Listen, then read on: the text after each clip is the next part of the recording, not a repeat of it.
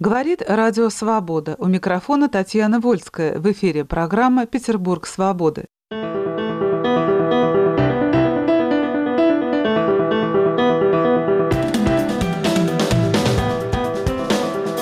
Петербурге открылся первый в России музей оловянного солдатика. Он расположился в бывшем домике смотрителя Суворовского музея. В нем всего шесть залов. Тем не менее, там поместилась впечатляющая панорама легендарного перехода Суворова через Альпы, уникальный макет последнего парада Российской императорской гвардии 1914 года на Марсовом поле и даже маленький театр. Коллекция музея очень велика. Более 60 тысяч фигурок оловянных солдатиков, созданных в разное время в разных странах. О первом в России музее оловянного солдатика мы беседуем с заместителем директора Государственного мемориального музея Суворова Александром Лукирским и профессором кафедры антропологии Европейского университета в Петербурге Ильей Утехиным.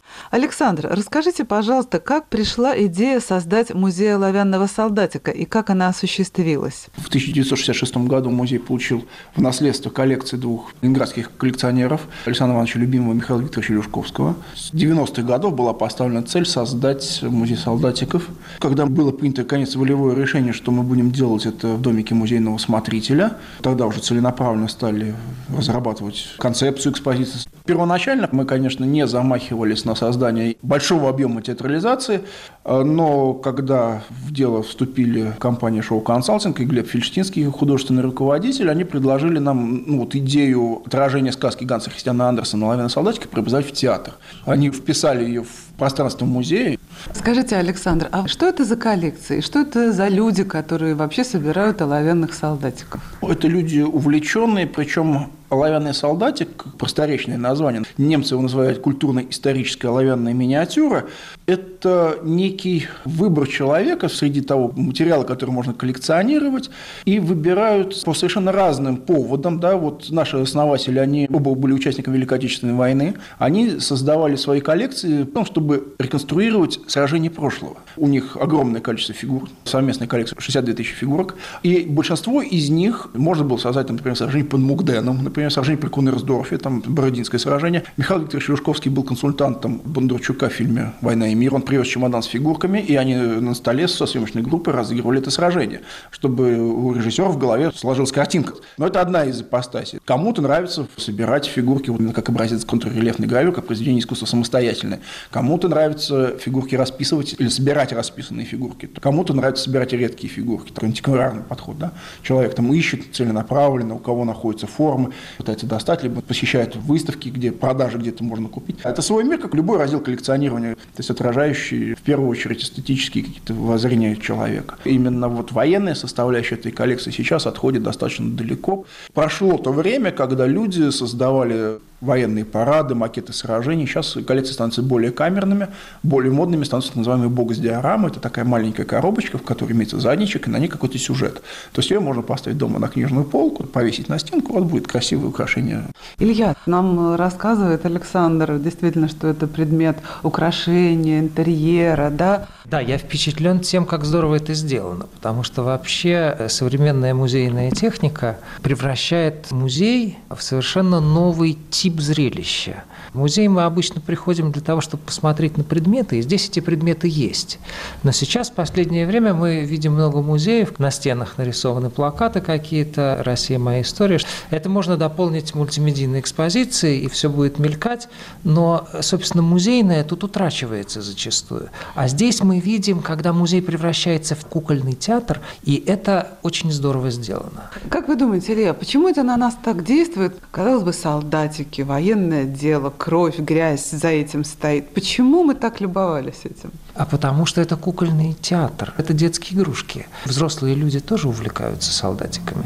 Это игрушка, которая выходит за пределы детской, мемориальная миниатюра, которая отражает существенную часть жизни. И не случайно здесь театр, потому что эта миниатюра, она особенно хорошо работает и отражает тот период культурного развития европейской цивилизации, когда военное дело было очень театральным. Когда вот стояли два полководца друг напротив друга, двигали полками, и парад и сражение – это был театр. Почему военная эстетика такая стойкая? Почему она занимает такое место вообще в культуре очень многих народов?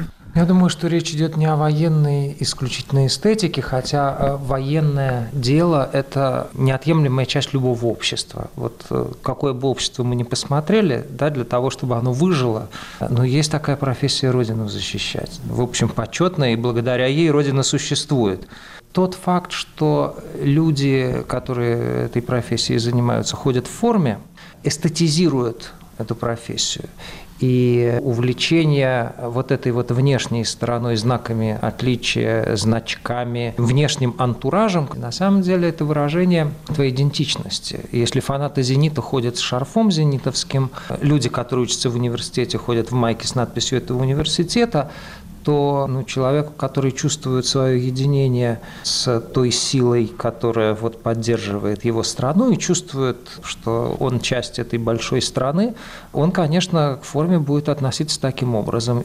Я попробовал разобраться, что вообще коробит современного, ну так сказать, интеллигента в отношении формы. И я, в общем, понял, что мы как-то не умеем разводить свою собственную идентичность индивида и нашу идентичность как людей, причастных к этой стране. Мы не можем э, провести знак равенства между страной и государством, и правильно, потому что государство меняется. И нам кажется, что форма – это что-то, что имеет отношение к государству, а у нас к этому государству есть разные возражения и стилистический диссонанс. Но люди разные, и наше общество сейчас – это уже не массовое новое общество, как это было в середине 20 века. У нас много разных стилей жизни. Люди хоть себе любую прическу сделают. Кто-то ходит в форме, пусть пожалуйста. Поскольку я являюсь, помимо всего прочего, участником движения военно-исторической реконструкции, то, например, неоправданное ношение элементов военной формы, да, ну, например, камуфляжа в городских условиях, это не очень здорово, потому что есть время и есть место, да, когда люди вне движения военно-исторической реконструкции без цели воссоздать прошлое своей родины пытаются надевать форму Великой Отечественной войны, это вызывает не неприятие, а диссонанс, потому что я неплохо представляю историю своей семьи, историю ношения военной формы. Если ты хочешь носить форму, либо вступай в движение реконструкторов, и тогда в условных рамках это будет гармонично смотреться. Александр, а почему это происходит? Зачем э, надевать самим вот эту форму, детей наряжать, с вашей точки зрения? Ну, я думаю, что это одна из форм почувствовать себя сопричастным к тем великим событиям, которые были. Есть общество потом декабристов, общество потомков героев Отечественной войны 1912 года. Они проводят свои мероприятия. И вот, судя по всему, люди хотят прикоснуться к памяти своих предков, почувствовать в них единение, но не всегда, на мой взгляд, это получается уместно.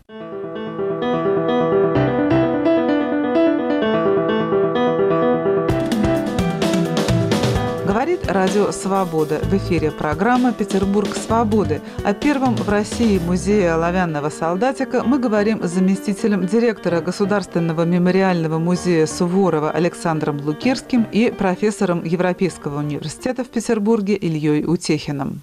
Скажите, Илья, вот вам кажется, это естественное движение или оно замещает, может быть, отсутствие чего-то в нашем обществе? Ну, с одной стороны, конечно, естественное, потому что мода так развивается. Вот у нас есть спортивные костюмы, но по улице в тренировочных штанах с лампасами ходят отнюдь не только те, кто занимается спортом. Естественно, что мода берет на себя, ну, когда какой-то стиль жизни, можно провозгласить, что вот я в такой вот одежде такого стиля. Но в том, что касается касается памяти и попытки почувствовать себя причастным, проявить свою принадлежность какой-то группе, тут возникает вопрос, а что это за группа? Вот, например, у нас есть много разных казачьих организаций, и есть как бы более настоящие казаки, а есть совсем ряженые. Что они собой замещают, я не знаю. Мне кажется, что показательно, что сегодня в одном и том же культурном пространстве люди могут проявлять себя таким образом. Напомню, что в середине середине 30-х годов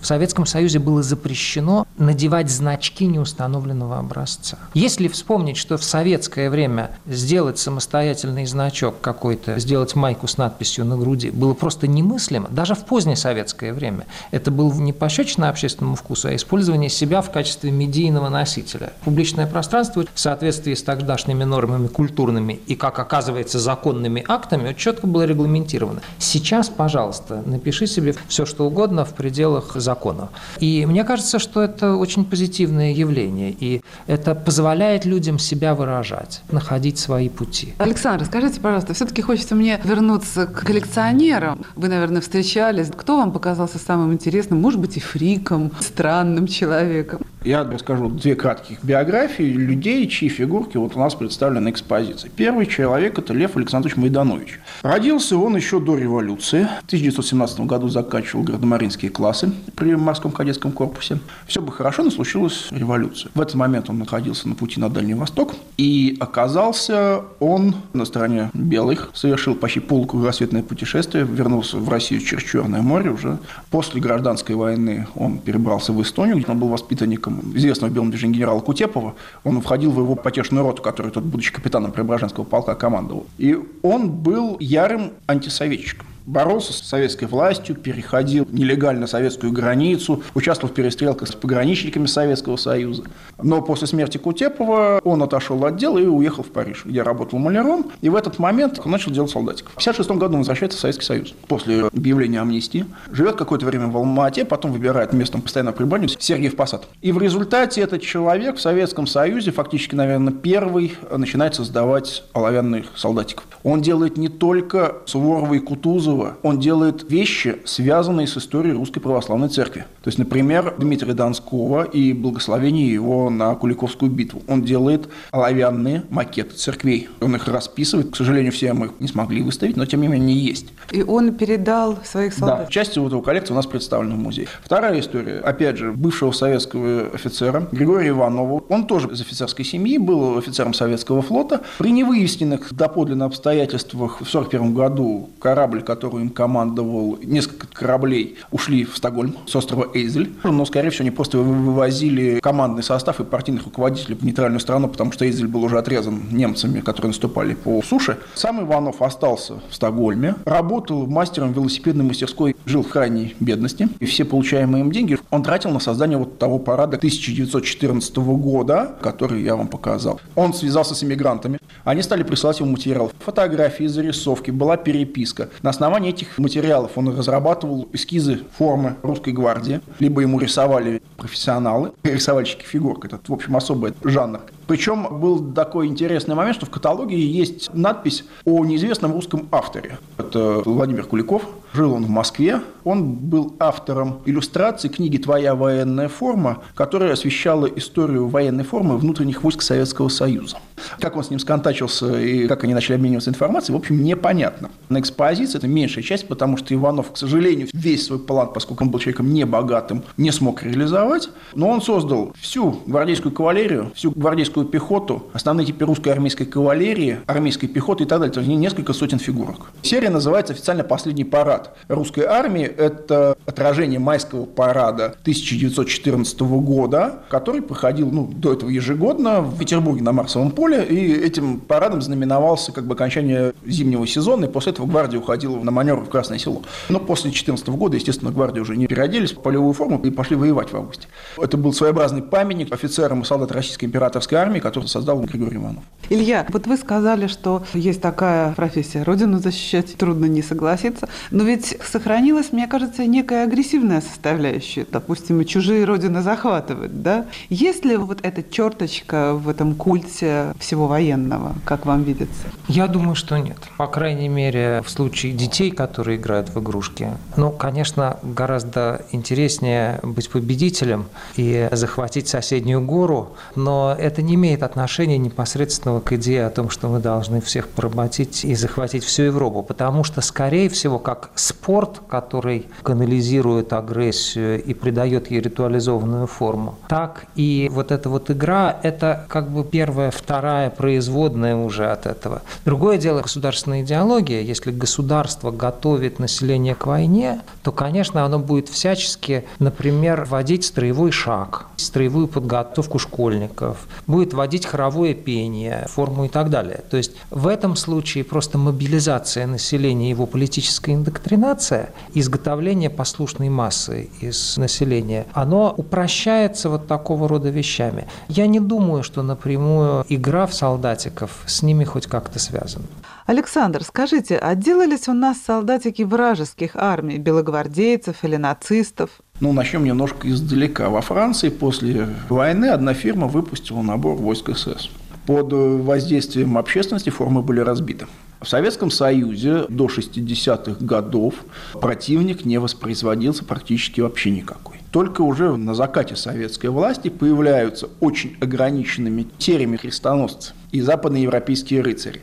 Надо обратить внимание, что монголо, татар, да, как мы не совсем корректно исторически назовем, не было. Изображали только тех, кого, безусловно, победили. Проблема не в этом. Не было фигурок по 1812 году, вот в 80-х годах вышел набор, французы там угадываются, но они не акцентированы. На моей памяти в широкую продажу французы, например, которых можно было сделать, они не несли никакой идеологической нагрузки, не поступали, их не разрабатывали. Почему-то делали крестоносцев и только их. Илья, а вы как думаете? Есть идея почему. Ведь был фильм Александр Невский. Вообще это очень интересно, как историческое сознание советского общества связано с кино. Как только выходит какой-нибудь орден, каждому ордену Александр Невский, Ушахов, Нахимов выходит биографический фильм тут же чтобы было понятно, за что дает этот орден. И Александр Невский в этом смысле один из важнейших фильмов про историческое сознание советского народа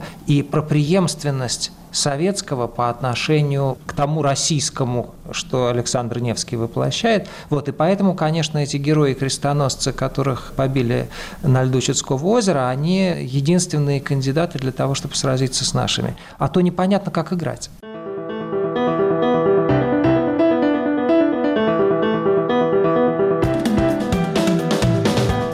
Радио «Свобода». В эфире программа «Петербург свободы». О первом в России музее оловянного солдатика мы говорим с заместителем директора Государственного мемориального музея Суворова Александром Лукерским и профессором Европейского университета в Петербурге Ильей Утехиным. Александр, вот вы рассказывали, что один из ваших коллекционеров помогал Бондарчуку. Это получается, он расставлял солдатиков только одной стороны? Нет. Дело в том, что коллекция Михаила Викторовича Лешковского, она была старой. Он начал собирать еще и в детстве, до революции. А фирму Генриксона она делала всех. Михаил Викторович, он то, чего ему не хватало, он формовал сам, лил и расписывал. То есть он делал и противников, потому что у него был четкий подход. Русская армия, армия противников. Русско-японская война, русские японцы. Семилетняя война, русские прусаки. Ну, плюс еще там австрийцы. Допустим, англичан на Семилетней войны у него практически не было, потому что он разыграл сражение при Коннерсдорфе и Пальциге. А сражение при Миндене, это англичан с французами, оно было ему неинтересно, он занимался все больше отечественной военной историей. То есть, Александр, значит, до революции врагов изображали? Моду диктовала не какая-то доктрина, да, а конкретный прагматический интерес. Если, например, немцы выпускали набор, выигранный ими в войне 1870 года, они всегда делали большую коробку, в одной части немцы, русаки или баварцы, и с другой стороны в коробке лежали французы. Проблем не было. Если вот начиналась англо-бурская война, в одной коробке были англичане, в другой буры. Это нормальный такой был подход, прагматично надо продавать. А возвращаясь немножко к советскому производству, почему вдруг резко перестали с врагами, не получилось. Дело все в том, что в 70-х годах наше правительство закупило за границей несколько наборов древних египтян, викингов, ковбоев, индейцев, и начали их производить на Донецкой фабрике игрушек. Это каким-то образом сняло проблему поиска врага или противника. Но главное эта война все-таки у нас. Да, не любили у нас немецких оловянных солдатиков. Илья, почему, как вы считаете? Вот эта замечательная ситуация, когда наши пластиковые красные бежит матрос, бежит солдат, стреляет на ходу, а-ля Дейнек обороны Севастополя, и они воюют с Чинганчкуком и одновременно с рыцарями. Это подтверждает, что на самом деле ребенок играет попадает не в конкретную какую-то историческую войну, а это просто игра в солдатиков. Это как игра во дворе, да, ну, конечно, дети в подвале играли в гестапо, и насмерть замучен сантехник Потапов. Немцы, ну, потом просто немцы так называется противник. Завтра он будет Чинганчкук. Но это завтра. Играли это дети, а делают взрослые. Почему взрослые избегают делать немцев? Потому что после войны, по-видимому, взрослые не могли допустить того, что у нас враг будет таким образом изображен. Врага можно было изобразить в карикатуре, в боевом карандаше. Вот у нас военное кино эволюцию образа врага как раз показывает. Фильм «Непобедимые» 42 года. Как там выглядят немцы? Либо как вот психическая атака в Чапаеве, либо они берут стариков и детей, выставляют перед собой и идут в атаку. Они карикатурные. И нужна очень долгая история эволюции до того момента, как в фильме про Штирлица немца одевают так и такими актерами изображают, чтобы они стали модными вдруг. И это испугало, на самом деле, идеологические власти, потому что там они настолько стильные, что они становятся популярными. И Штирлиц, и эта форма – это часть обаяния Штирлица. Александр. После выхода фильма «17 мгновений весны» в оперативных сводках был резко зафиксирован рост неонацизма в стране важный момент, что практически ни в одном фильме немцев мы не видим крупным планом. Тени на горизонте, танки, взять фильм «Горячий снег», наши борются с танками, но танки это не люди, это машина, техника. Возможно, там, если бы Советский Союз просуществовал еще какое-то время, мы все-таки стали бы делать немцев, но до сих пор, в общем-то, люди не готовы воспринимать нашего противника Великой Отечественной войне. Как человека. Да, потому что, берем музейные выставки, в некоторых случаях люди, когда на них выставляют форму немцев и союзников. Реакция бывает, особенно со стороны ветеранов, зачастую не совсем комплементарная. То есть музейщики ставят для того, чтобы показать просто, как оно было тогда, а люди говорят, вот что вы нам показываете, вот это уберите.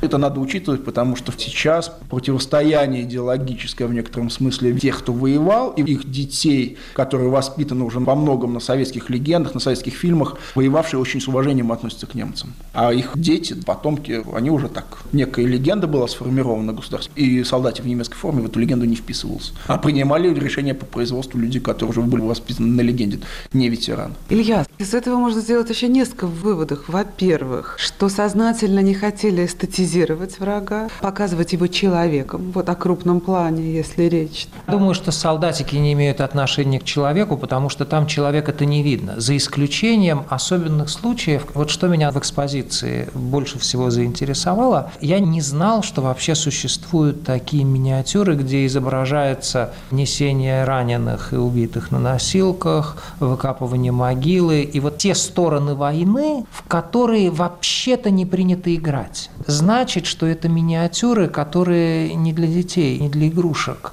Это больше имеет отношение к исторической памяти. Оказывается, в коллекции музея такое есть, и это расширяет наше представление о функции этих миниатюр. Илья, мне кажется еще, что вот то, что рассказывал нам сейчас Александр, еще говорит о том, что все-таки война не отболела. И даже по игрушкам, по солдатикам это видно. Раз так трепетно относятся к экспозициям, к музейным, и не хотят даже видеть этого врага. Безусловно, война не отболела и на уровне семейной памяти, и на уровне народной памяти, когда мы видим, что «Бессмертный полк» – это самая массовая демонстрация, причем это не согнанные бюджетники. Они там тоже как бы есть, но это низовая инициатива. Люди совершенно по искреннему порыву выходят. Александр сказал, что те люди, которые которые принимают сейчас решения о музеях, о солдатиках, вообще обо всем оформлении этой памяти, что они уже воспитаны на легенде. Вы согласны с этим? Да, безусловно, на советских фильмах и на постсоветских фильмах. Получается, что у нас нет обращения непосредственно к истории, мы предпочитаем легенду. А никогда не было обращения непосредственно к истории, за исключением тех ситуаций, когда это люди, у которых это есть в их личном опыте. Александр, а вы как считаете? Ну, лучше пускай играют солдатиков, заниматься реконструкцией, чем реально убивать друг друга. Илья, вы согласны, солдатики, реконструкции, они идут к миру или все-таки успокаивают нас, что война – это красиво? Взрослые пытаются воспроизвести некие исторические события, о которых они что-то знают.